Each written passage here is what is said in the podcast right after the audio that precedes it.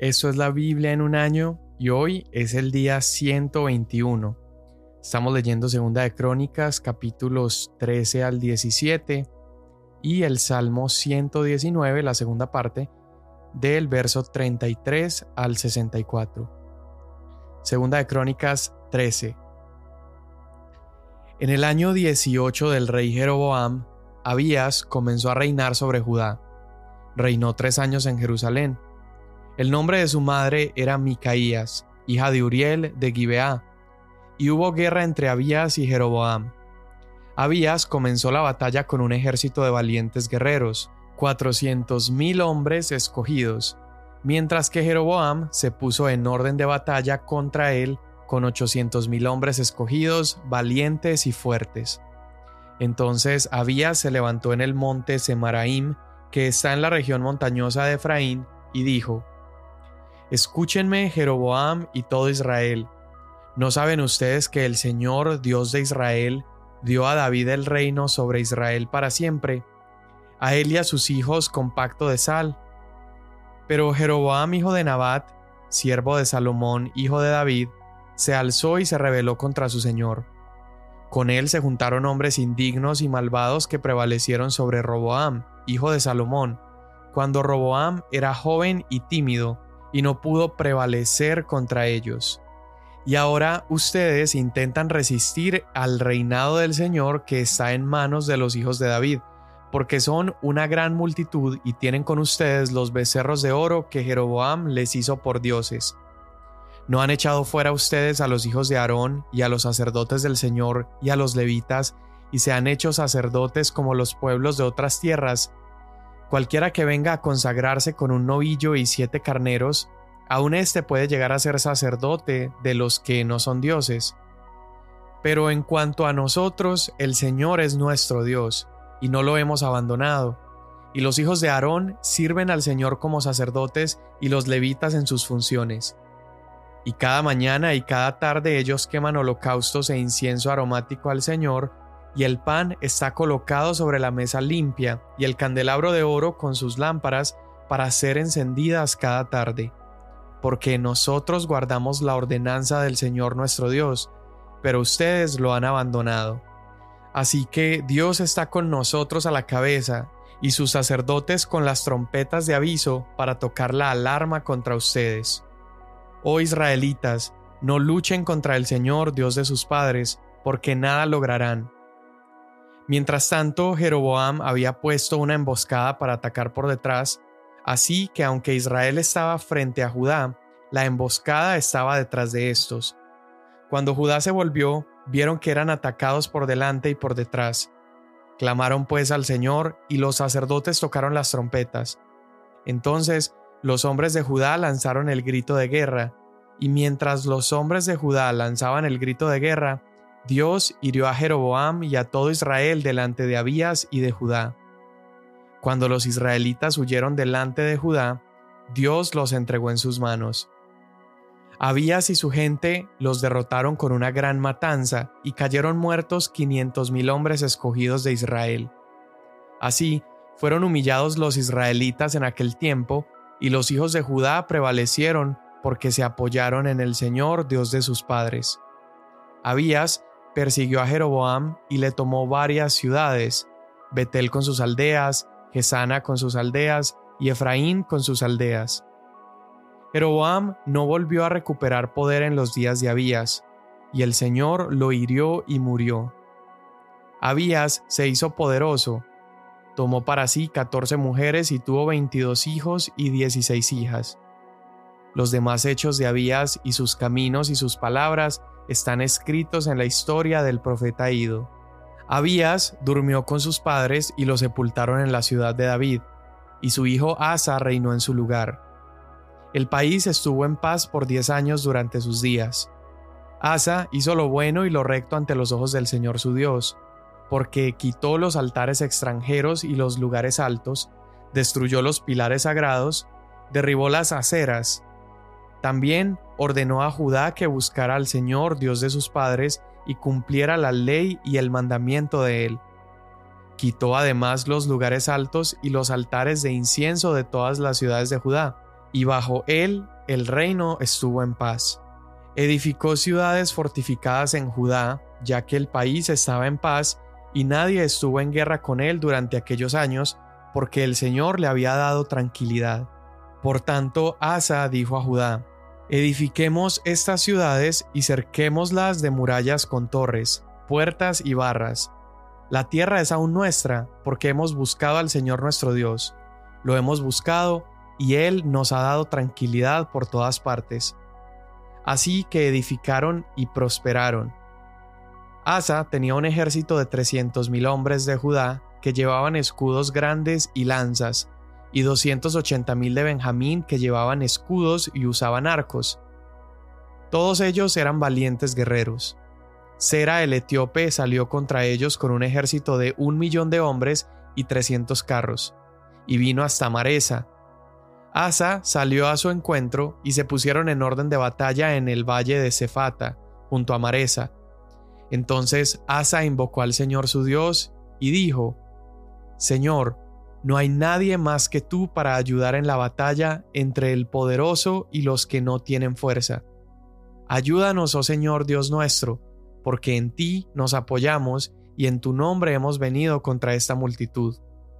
Oh Señor, tú eres nuestro Dios, que no prevalezca ningún hombre contra ti. Y el Señor derrotó a los etíopes delante de Asa y delante de Judá, y los etíopes huyeron. Pero Asa y el pueblo que estaba con él los persiguieron hasta Gerar. Cayeron tantos etíopes que no pudieron rehacerse, porque fueron destrozados delante del Señor y delante de su ejército. Los de Judá recogieron muchísimo botín. Después destruyeron todas las ciudades alrededor de Gerar, porque el terror del Señor había caído sobre ellas, y todas las saquearon, pues había mucho botín en ellas. También hirieron a los que poseían ganado, y se llevaron gran cantidad de ovejas y camellos.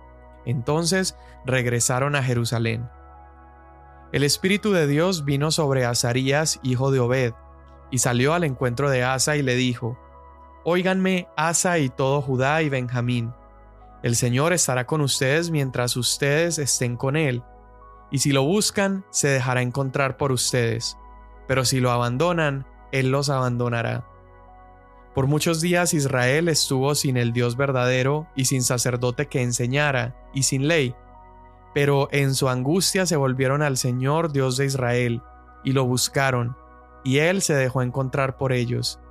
En aquellos tiempos no había paz para el que salía ni para el que entraba, sino muchas tribulaciones sobre todos los habitantes de las tierras.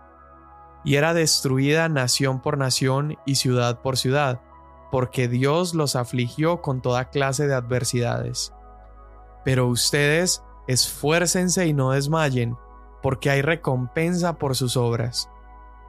Cuando Asa oyó estas palabras y la profecía del profeta Azarías, hijo de Obed, se animó y quitó los ídolos abominables de toda la tierra de Judá y de Benjamín, y de las ciudades que había conquistado en la región montañosa de Efraín. También restauró el altar del Señor que estaba delante del pórtico del Señor. Entonces reunió a todo Judá y Benjamín y a los de Efraín, Manasés y Simeón, que residían entre ellos, porque muchos de Israel se pasaron a él cuando vieron que el Señor su Dios estaba con él. Así que se reunieron en Jerusalén en el tercer mes del año quince del reinado de Asa, y aquel día sacrificaron al Señor setecientos bueyes y siete mil ovejas del botín que habían traído. Hicieron pacto para buscar al Señor, Dios de sus padres, con todo su corazón y con toda su alma, y que todo el que no buscara al Señor, Dios de Israel, moriría, ya fuera pequeño o grande, hombre o mujer. Además, lo juraron al Señor a gran voz, con gritos, trompetas y cuernos, y todo Judá se alegró en cuanto al juramento, porque habían jurado de todo corazón y habían buscado sinceramente al Señor, y Él se dejó encontrar por ellos. Y el Señor les dio tranquilidad por todas partes. El rey Asa también depuso a Maaca, su madre, de ser reina madre, porque ella había hecho una horrible imagen de acera. Asa derribó la horrible imagen la hizo pedazos y la quemó junto al torrente Cedrón. pero los lugares altos no fueron quitados de Israel. Sin embargo, el corazón de Asa fue intachable todos sus días, y trajo a la casa de Dios las cosas consagradas por su padre y sus propias cosas consagradas, plata, oro y utensilios. No hubo más guerra hasta el año 35 del reinado de Asa. En el año 36 del reinado de Asa, subió Baasa, rey de Israel, contra Judá y fortificó Ramá para prevenir que nadie saliera o entrara en ayuda de Asa, rey de Judá. Entonces Asa sacó plata y oro de los tesoros de la casa del Señor y de la casa del rey, y los envió a Benadad, rey de Aram, que habitaba en Damasco, diciéndole, Haya alianza entre tú y yo, como hubo entre mi padre y tu padre Mira, te he enviado plata y oro. Ve, rompe tu alianza con Baasa, rey de Israel, para que se aparte de mí. Y Benadad escuchó al rey Asa, y envió a los capitanes de sus ejércitos contra las ciudades de Israel, y conquistaron Hijón, Dan, Belmaim, y todas las ciudades de almacenaje de Neftalí. Y cuando Baasa se enteró, dejó de fortificar Ramá y abandonó su obra, entonces el rey Asa trajo a todo Judá, y se llevaron las piedras de Ramá y la madera con que Baasa la había estado edificando, y con ellas fortificó Jeba y Mispa. En ese tiempo el vidente Hananí vino a Asa, rey de Judá, y le dijo, Por cuanto te has apoyado en el rey de Aram, y no te has apoyado en el Señor tu Dios, por eso el ejército del rey de Aram ha escapado de tu mano. ¿No eran los etíopes y los libios un ejército numeroso con muchísimos carros y hombres de a caballo? Sin embargo, porque te apoyaste en el Señor, Él los entregó en tu mano. Porque los ojos del Señor recorren toda la tierra para fortalecer a aquellos cuyo corazón es completamente suyo. Tú has obrado neciamente en esto, ciertamente desde ahora habrá guerras contra ti. Entonces Asa se irritó contra el vidente y lo metió en la cárcel, porque estaba enojado contra él por eso. Por ese tiempo, Asa oprimió a algunos del pueblo. Los hechos de Asa, los primeros y los postreros, están escritos en el libro de los reyes de Judá y de Israel. En el año 39 de su reinado, Asa se enfermó de los pies. Su enfermedad era grave, pero aún en su enfermedad no buscó al Señor, sino a los médicos y Asa durmió con sus padres. Murió el año 41 de su reinado. Lo sepultaron en el sepulcro que él había excavado para sí en la ciudad de David y lo pusieron sobre el lecho que él había llenado de especias de varias clases mezcladas según el arte de los perfumistas. Además, le encendieron una hoguera muy grande. Entonces su hijo Josafat reinó en su lugar y afirmó su dominio sobre Israel puso tropas en todas las ciudades fortificadas de Judá. También puso guarniciones en el territorio de Judá y en las ciudades de Efraín que su padre Asa había tomado. Y el Señor estuvo con Josafat, porque anduvo en los primeros caminos de su padre David, y no buscó a los Baales, sino que buscó al Dios de su padre, y anduvo en sus mandamientos, y no hizo como Israel. El Señor pues afirmó el reino bajo su mano, y todo Judá le traía presentes a Josafat, y tuvo grandes riquezas y honores, y su corazón se entusiasmó en los caminos del Señor, y además quitó de Judá los lugares altos y las aceras. En el año tercero de su reinado, envió a sus oficiales Benjail, Abdías, Zacarías, Natanael, Micaías, para que instruyeran a los habitantes de las ciudades de Judá. Con ellos envió a los levitas Semaías, Netanías, Zebadías, Asael, Semiramot, Jonatán, Adonías, Tobías y Tobadonías, levitas todos, y con estos a los sacerdotes Elisama y Joram. Ellos enseñaron a la gente en Judá, teniendo consigo el libro de la ley del Señor. Recorrieron todas las ciudades de Judá y enseñaron al pueblo y el terror del Señor vino sobre todos los reinos de las tierras que estaban alrededor de Judá, y no hicieron guerra contra Josafat. Algunos de los filisteos trajeron presentes y plata como tributo a Josafat. También los árabes le trajeron rebaños, 7.700 carneros y 7.700 machos cabríos. Josafat se engrandecía más y más y edificó fortalezas y ciudades de almacenaje en Judá. Tenía muchas provisiones en las ciudades de Judá y hombres de guerra, valientes guerreros en Jerusalén. Este era su número según sus casas paternas. De Judá, de los capitanes de millares, Adnas era el capitán, y con él trescientos mil valientes guerreros. Después de él estaba el capitán Johanán, y con él doscientos ochenta mil. Y tras este Amasías, hijo de Sicri, que se ofreció voluntariamente al Señor, y con él doscientos mil valientes guerreros. De Benjamín estaba Eliada, un valiente guerrero, y con él doscientos mil armados de arco y escudo, y después de éste Josabad, y con él ciento ochenta mil armados para la guerra. Estos son los que sirvieron al rey, sin contar los que el rey puso en las ciudades fortificadas por todo Judá. Salmo 119, del 32 al 64. Por el camino de tus mandamientos correré, porque tú ensancharás mi corazón. Enséñame, oh Señor, el camino de tus estatutos, y lo guardaré hasta el fin. Dame entendimiento para que guarde tu ley y la cumpla de todo corazón. Hazme andar por la senda de tus mandamientos, porque en ella me deleito. Inclina mi corazón a tus testimonios y no a la ganancia deshonesta.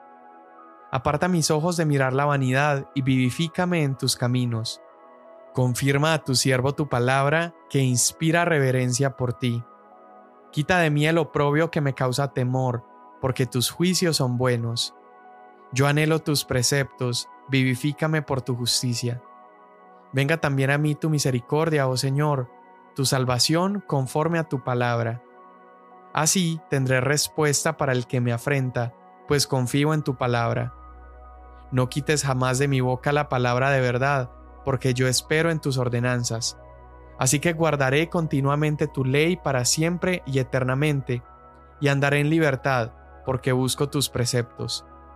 Hablaré también de tus testimonios delante de reyes, y no me avergonzaré.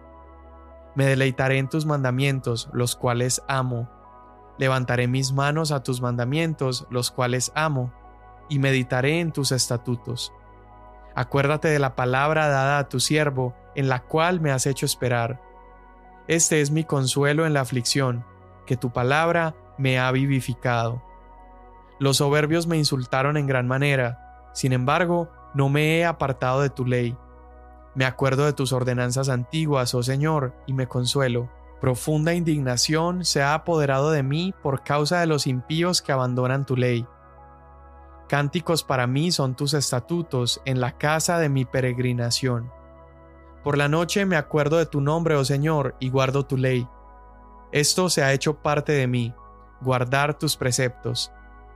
El Señor es mi porción, he prometido guardar tus palabras. Supliqué tu favor con todo mi corazón. Ten piedad de mí conforme a tu promesa. Consideré mis caminos y volví mis pasos a tus testimonios. Me apresuré y no me tardé en guardar tus mandamientos. Los lazos de los impíos me han rodeado, pero no me he olvidado de tu ley. A medianoche me levantaré para dar gracias a ti por tus justas ordenanzas. Compañero soy de todos los que te temen y de los que guardan tus preceptos. La tierra, oh Señor, está llena de tu misericordia. Enséñame tus estatutos. Amén. Qué bello es el Salmo 119 y me encanta cómo exalta el amor por la palabra. Creo que este ejercicio, esto que estamos haciendo de meditar en la palabra todos los días del año, es una buena herramienta para adquirir amor por esta palabra. Y este salmo, el Salmo 119, puede convertirse en una oración para nuestro día a día. Una oración donde le pidamos a Dios que podamos amar más su ley, sus estatutos y más su palabra. Y bien, en segunda de Crónicas estamos viendo la historia de algunos reyes más, estamos viendo la historia de Abías, luego estamos viendo la historia de Asa. Y esas historias como todas las historias que encontramos en la Biblia, tienen algo que decirnos. Abías es un tipo que vemos acá en Segunda de Crónicas que tiene grandes victorias y que consigue algunos logros en batalla, pero a pesar de sus victorias, su vida nos recuerda una tremenda lección. Y es que el activismo y los logros terrenales no necesariamente son un sinónimo de aprobación por parte de Dios, porque si te acuerdas, en Primera de Reyes, cuando leíamos acerca de Abías, Abías en realidad fue un rey muy malo, y sin embargo tuvo buenas victorias en batalla.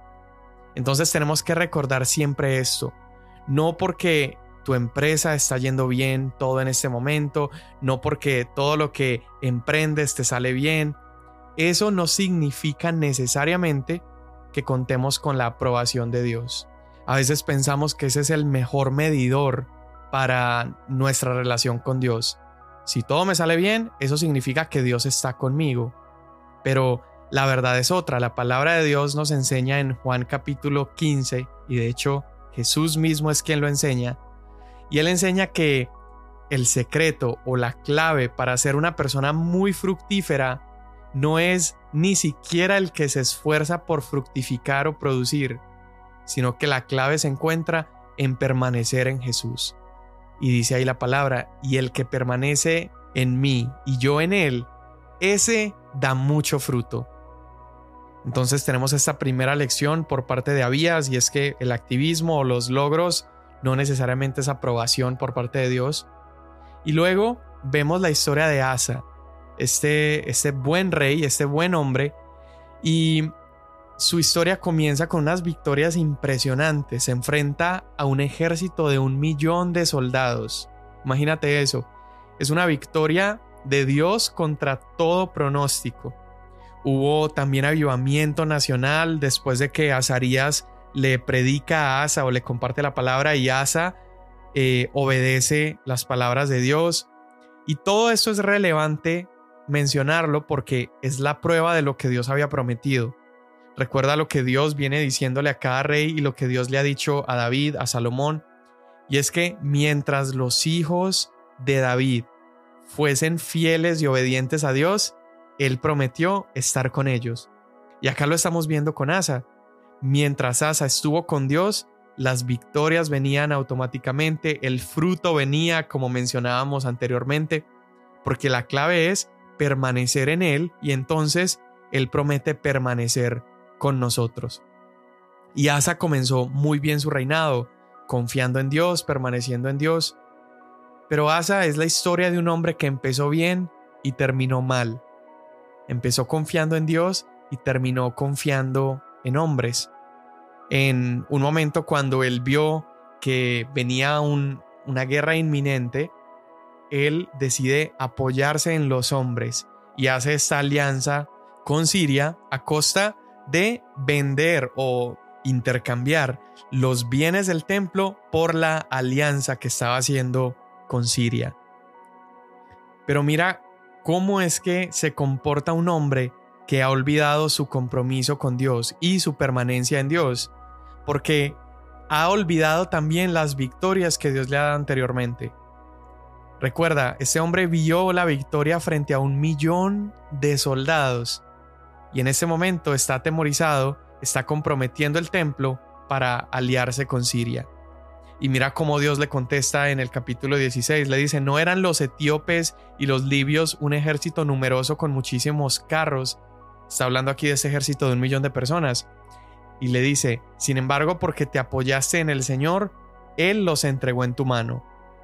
O sea que la clave no es cuántos carros Asa hubiera podido preparar. Esa no es la clave, la clave es apoyarse en el Señor. Y dice, porque los ojos del Señor recorren toda la tierra para fortalecer a aquellos cuyo corazón es completamente suyo. Y termina diciéndole, tú has obrado neciamente en esto, entonces desde ahora habrá guerras contra ti. Fíjate que aún dentro de esa reprensión hay una promesa impresionante. Dice que los ojos del Señor están activamente buscando en toda la tierra a quien fortalecer. Dios se dedica a eso, Dios se dedica a fortalecer a personas, pero lo hace específicamente a quienes, a aquellos cuyo corazón es completamente suyo. Entonces una vez más, meditemos en esto. ¿Cuál es la clave para ver la mano de Dios sobre nuestras vidas, sobre nuestras familias, empresas, etc., es que nuestro corazón sea completamente de Él. Bueno, entonces Asa tristemente fue un buen hombre que no terminó bien. Y esos, es, ese final de la historia para él fue un final de incredulidad, de lejanía eh, a Dios y de opresión por parte de su pueblo y además de enfermedad, porque él muere con esta enfermedad. Y son historias como estas las que nos hace preguntarnos por qué decimos que la Biblia es la palabra de Dios si todo lo que hemos leído por semanas casi son historias de hombres imperfectos o historias de hombres que nos dan como un rayo de esperanza pero después se apartan de Dios.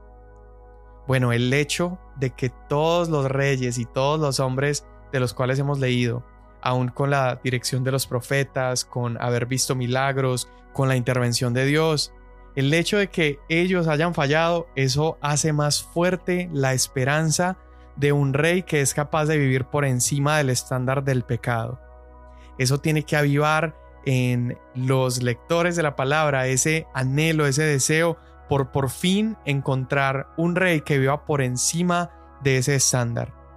¿Cuál es la buena noticia del Evangelio? Que un hijo de David finalmente lo cumplió. Cristo Jesús vivió sin pecado, vivió sin errar, sin fallar, y al vivir de esta manera, al hacerlo, demostró que Él es el Rey que necesitamos. Cristo no solamente venció ese estándar del pecado, pero Él también venció a la muerte y se convierte en el único Rey cuya tumba no existe actualmente el día de hoy. Jesús solamente tomó prestada una tumba por tres días y por eso se, se ha convertido en un Rey eterno. Y ese anhelo que la escritura había provocado en nuestros corazones y las historias de los reyes que fallaban provocan en nosotros, Cristo Jesús, el Rey eterno, viene a satisfacernos. Señor, te damos gracias porque tú reinas por la eternidad. Te damos gracias por lo que hemos aprendido en tu palabra el día de hoy, porque aprendemos a permanecer en ti, a confiar en ti, a no poner nuestros ojos en nuestros logros, nuestras metas o activismo, sino a poner nuestros ojos en ti y a permanecer en ti. Hoy, Espíritu Santo, enséñanos a permanecer. Te damos gracias en el nombre de Jesús.